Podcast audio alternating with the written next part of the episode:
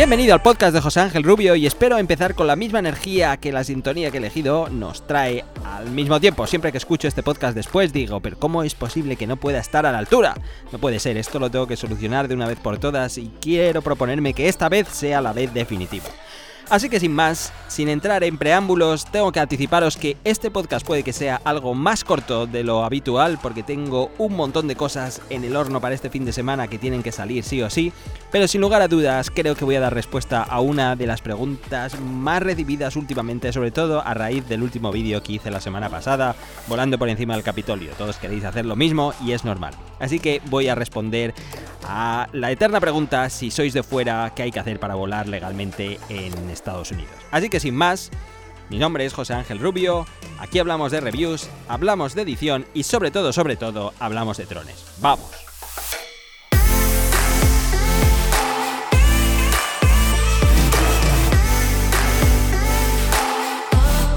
Pero antes de entrar en harina, vamos a hablar de un tema polémico. Probablemente no os afecte a todos los que me escuchéis desde Europa, pero a los que estamos al otro lado del charco, creedme que la guerra comercial que lleva este país con China está empezando a mostrar sus heridas.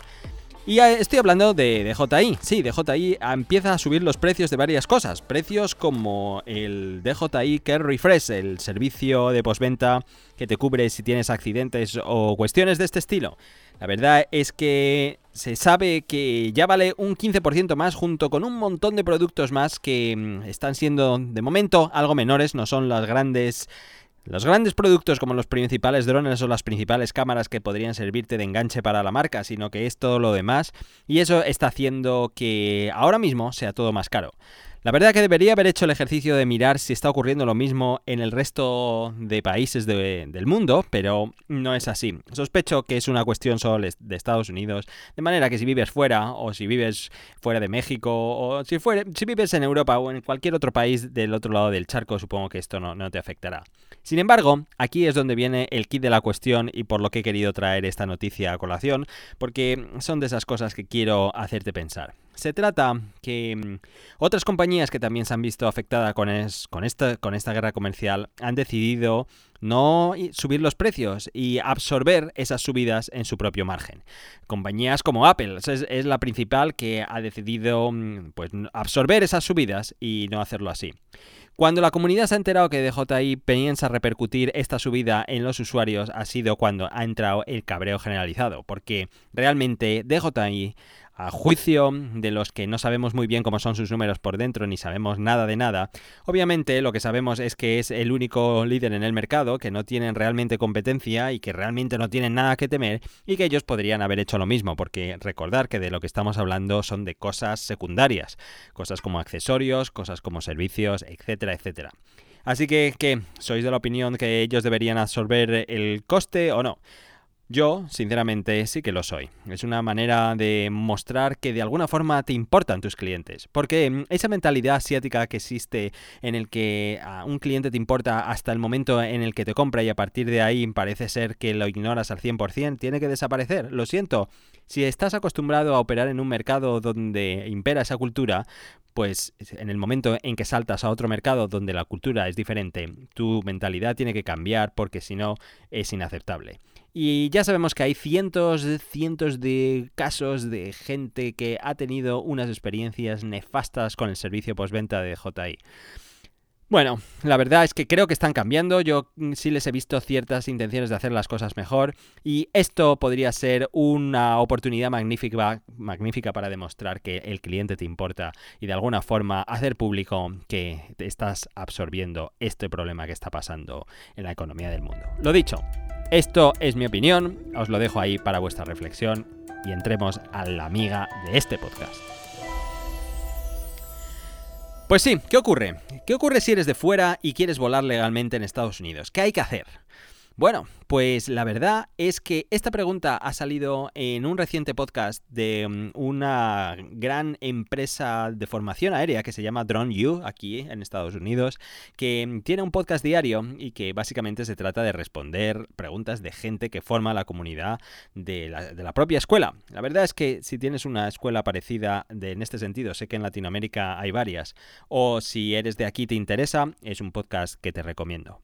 Una persona preguntaba, una persona de Canadá les preguntaba, oye, ¿qué pasa si yo tengo licencia en mi país y me voy allí? ¿Puedo usarla o no puedo usarla? Y esta pregunta la hago porque yo, como canadiense, acabo de enterarme que mi país permite una convalidación, digamos, de tu licencia si en el país donde eh, vives estás licenciado allí para hacerlo. Pregunto, ¿ocurre lo mismo si yo voy para allá? Para allá se refería en Estados Unidos. Y la respuesta a esa pregunta es que no, no existe ningún tipo de compatibilidad de licencias entre países. Y esto me dado mucho que pensar porque sé que ocurre lo mismo en la gran mayoría de países de Europa. Nadie admite el proceso de licencias que tenga otro país, lo cual es impensable. Imaginaos que ocurriría lo mismo si, si usaras tu carnet de conducir o tu licencia de conducir. En el momento que te salieras de las fronteras de tu país, ya no vale, ya estarías conduciendo ilegalmente. Es del género estúpido al máximo. Y esto es otro ejemplo de cómo este negocio está evolucionando y, digamos, no está evolucionando, quiero decir lo detrás que está del sentido común del mundo en el que vivimos. Pero digamos que quieres venir aquí y quieres volar y no quieres ponerte en problemas de ningún tipo. Y dicho sea de paso, es una pregunta que recibo muy habitualmente por Instagram. Muchísimos, muchísimos de vosotros me decís, voy a ir de viaje y pretendo volar. ¿Puedo hacerlo? ¿Qué tengo que hacer? Quiero hacer las cosas bien. ¿Qué puedo hacer? Bueno, pues voy a darte respuesta a ese asunto. Lo primero que hay que dejar bien claro es cuál es la intención de tu vídeo. Puede ser que tengas una intención comercial, vender el material que grabes con él, o sencillamente que sea una intención recreacional. Es tu propio vídeo, es un recuerdo de tu viaje y simplemente es para ti y no vas a hacer nada con ello. Bien, Vamos a hablar del primer caso y luego entraremos a detalles qué es volar de manera comercial, porque esto tiene mucha injundia, no os creáis que es así de sencillo. Pongamos que las cosas son así de fáciles, vienes a volar mm, aquí porque te vas de viaje y quieres hacer un viaje por la ruta 66 y quieres sacar el dron en miles de localizaciones y volar y tener tu vídeo y hacer muchas fotos y básicamente tener un mejor recuerdo. Lo primero que tienes que hacer es tener claro que solo puedes volar en espacio aéreo de clase G. Quizás como decía en mi último vídeo, sea bueno recordar cuáles son todos los espacios aéreos. Esto es algo que todos debéis de tener en la, en la cabeza perfectamente claro. Y voy a intentar más o menos ayudaros en lo posible para repetir esto una y otra vez para que sea algo automático. Y es básicamente así de sencillo. Hay espacio aéreo desde la A hasta la G. Conforme estés más cerca del inicio del abecedario, el espacio aéreo es más y más restringido. El espacio aéreo de clase A es el que está por encima de 18.000 pies. Ese no nos afecta porque los drones no pueden llegar tan alto. Es el espacio aéreo de los aviones cuando ya están en tránsito desde un punto a otro. Ese nos olvidamos. Pero el espacio aéreo de clase B es el de los grandes aeropuertos.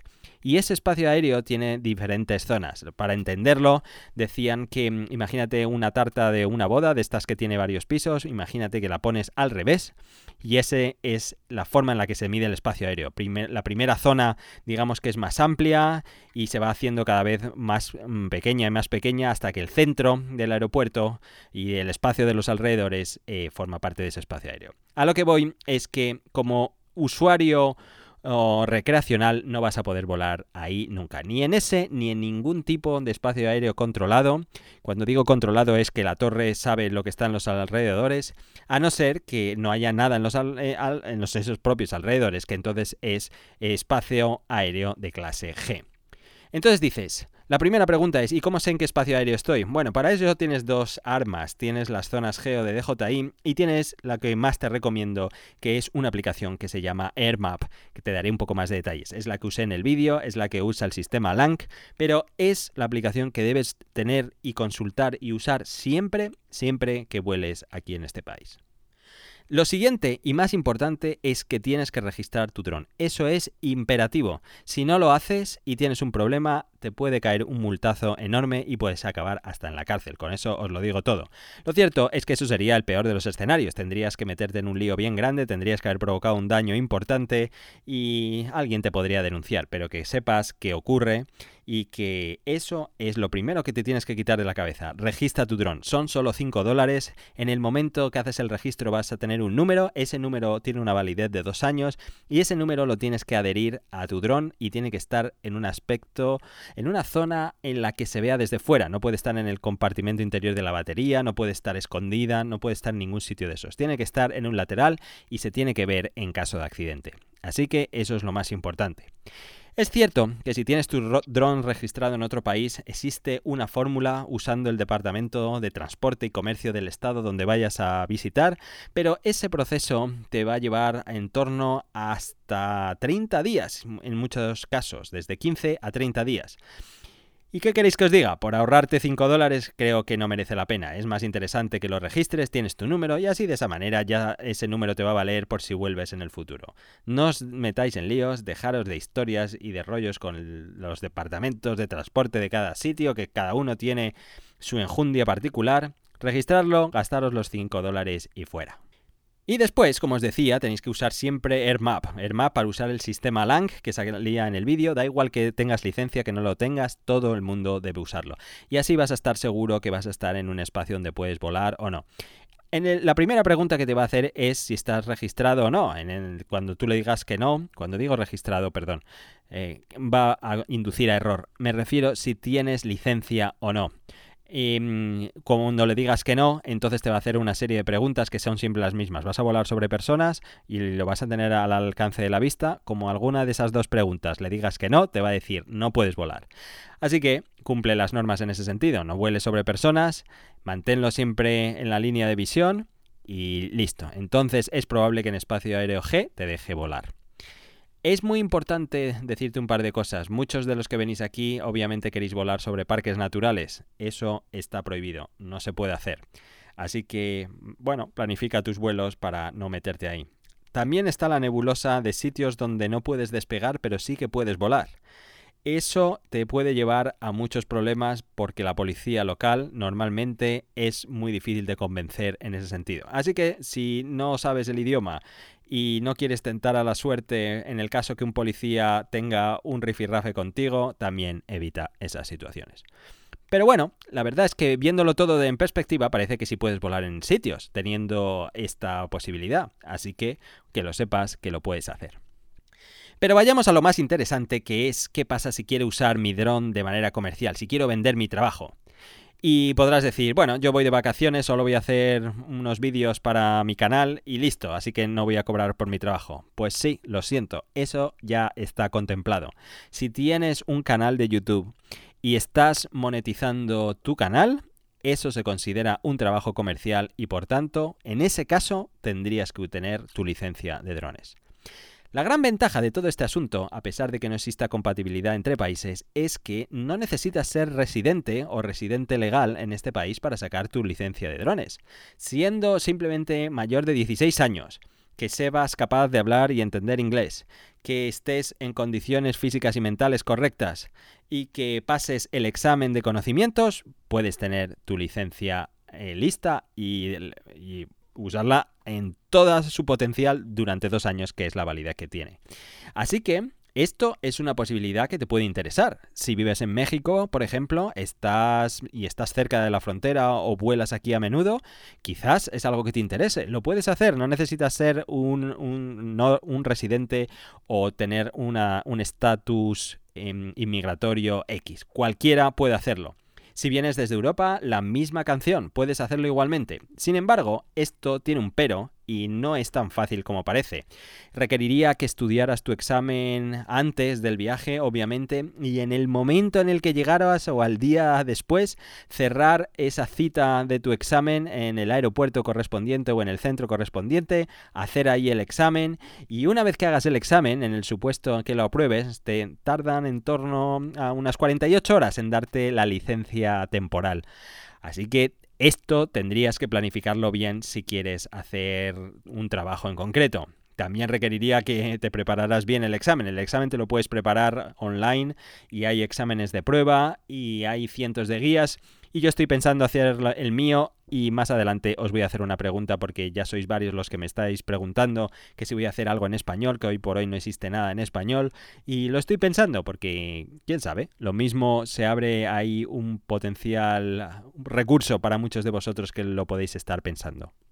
Entonces, supongamos que te ha salido bien la película y has encajado tu viaje para sacar tu licencia.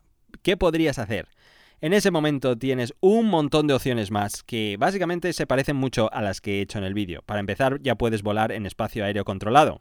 Es verdad que tienes que usar el sistema LANG o AirMap, la app que usaba eh, y que os he hablado ya varias veces, y allí pides permiso. Dices cómo va a ser tu vuelo, mm, tienes que decir cuál es el plan que planeas hacer, la zona donde planeas hacer, y en ese momento, si te dan permiso para volar, puedes volar en esa zona. Hay una serie de peros que se me pasó por encima decirla en el vídeo y no me ha preguntado nadie, lo cual me alegra que no haya inducido a ningún error o, y que a lo mejor ha quedado más claro de lo que yo pensaba. Y es básicamente que aunque tengas permiso para volar en una zona de clase G, obviamente también tienes que respetar las dos normas básicas de no volar encima de personas y tenerlo siempre a la vista. Y si tienes que mirar a tu pantalla porque estás haciendo fotos o vídeo y tienes que mirar tu composición, debes volar con alguien que esté a tu lado y que se llama observador y ese observador es el que tiene que estar mirando al dron en todo momento. únicamente respetando estas dos opciones, básicamente podrías volar en muchas opciones. También es bueno saber que puedes sacar un seguro de una duración casi de media hora, de 45 minutos o una hora, dependiendo de la situación, dependiendo del sitio de lo que estés haciendo, te puede interesar hacerlo o no, teniendo el coste que, eh, teniendo en cuenta el coste que tiene y teniendo en cuenta el dinero que vayas a sacar por tu trabajo, te puede interesar o no, pero que sepas que eso también lo puedes hacer in situ rápidamente. Esto, igual, eh, lo mismo os digo que comentaba en el vídeo, no es obligatorio. Este paso es totalmente opcional, pero es bueno que lo sepáis. Así que esas son todas las opciones. Entiendo que si vienes de viaje 5 días, 9 días, obviamente esta posibilidad de sacarte tu licencia es totalmente inviable pero mm, hay una posibilidad que se te abre adicional a toda esta historia y es la siguiente. Si vienes aquí y conoces a alguien que tenga la licencia, entonces puedes volar. Eso lo contempla la propia licencia. La propia licencia, digamos que transfiere el control de tú como piloto para o una tercera persona que esté operando. Quiere decirse que si ocurre cualquier cosa y en ese momento le arrancas el control remonto de las manos y tú tomas control de la situación y la solucionas, eh, en ese momento entonces está permitido para que esa tercera persona que no tuviera licencia pudiera usar, digamos, los conocimientos que tienes tú. Ojo, ten en cuenta que entonces transferirías también la responsabilidad a esa persona si ocurre algo. Tenlo en cuenta también. Pero al menos tienes esa posibilidad en el supuesto que quieras grabar en un sitio que es irrepetible y no vas a estar allí en tu vida y lo quieres conservar al precio que sea. Al menos que sepas que se puede hacer así. El único país, repito, que permite esa compatibilidad entre licencias es Canadá. Si da la casualidad que vuelas a Canadá y estás tienes tu licencia allí donde vives, Canadá permite tener esa posibilidad. Tienes que hacer una pequeña gestión muy sencilla, es un formulario de dos páginas y te permite volar, ojo, solo en espacio aéreo de clase G. Aunque tengas licencia, y aunque pudieras pedir permiso, solo te deja volar en espacio de clase G. Pero bueno, algo es algo. Imagínate, poder volar allí con tranquilidad, eso nos quitaría un gran peso de encima. Que sepas que eso también se puede hacer. Y también decirte que si eres de Canadá o de México, el NAFTA, el acuerdo que existe entre los tres países, te permite hacer aquí en Estados Unidos ciertos trabajos agrícolas donde se pueden usar drones. De manera que si quieres hacer trabajo comercial con tu dron en ese campo, también tendrías la posibilidad de hacerlo. Ojo, esto requiere un pequeño trabajo adicional. Te aconsejo que lo mires si estás en este hipotético caso, pero que sepas que más o menos en esta situación se pudiera usar también. Así que, entre tanta historia, me está sorprendiendo la gente que me pide que haga un curso en español sobre, sobre cómo aprobar el parte 107, que es como se llama la licencia de drones aquí. La verdad es que es un examen que yo os diría que es fácil. Lo catalogaría de los fáciles. Requiere estudio, eso eso es así. Que sea fácil no quiere decir que no haya que estudiar, requiere una preparación, pero se puede hacer una preparación en 15 días. Y puede poner debajo el recurso que yo utilicé para probar el mío y si diera la casualidad que mm, no hablas inglés y te interesa que alguien te lo cuente en español, bueno, la verdad es que todo eso sería un poco raro porque el examen va a ser en inglés, el examen no existe en español, así que sería un poco extraño, pero al menos te podría dar una orientación de cuáles son los los aspectos que son más importantes y es básicamente son los gráficos sectoriales. Necesitas saber leerlos a la perfección. Todas las preguntas, o diría yo que el 60% de las preguntas están relacionadas con eso. Esto aplica a todo el mundo. Los gráficos sectoriales es ese mapa que está minado de información por todas partes y tienes que saber entender, tienes que saber leerlos, tienes que saber cuáles son los diferentes espacios aéreos, cuáles son las, las advertencias que hay por zonas, etcétera, etcétera. Bueno, no me enrollo más con este asunto porque no es el key de la cuestión, entiendo que no va a aplicar a casi ninguno de vosotros, pero la verdad que estoy interesado. Si hay alguien más que le interesa que haga un curso sobre esto, que me lo diga y lo voy a, lo voy a tener muy en cuenta. Pues nada más, un pequeño resumen antes de acabar. Si eres usuario recreacional y no vendes tu trabajo, puedes usar espacio aéreo de clase G, debes registrar tu dron y tienes que usar siempre AirMap o el sistema LANG. Eh, si eres usuario comercial, si vas a sacar dinero de tu trabajo y recuerda que YouTube cuenta como, como comercial, entonces necesitas tener licencia. Necesitas registrar también tu dron, necesitas usar también el sistema LANG, pero necesitas tener licencia.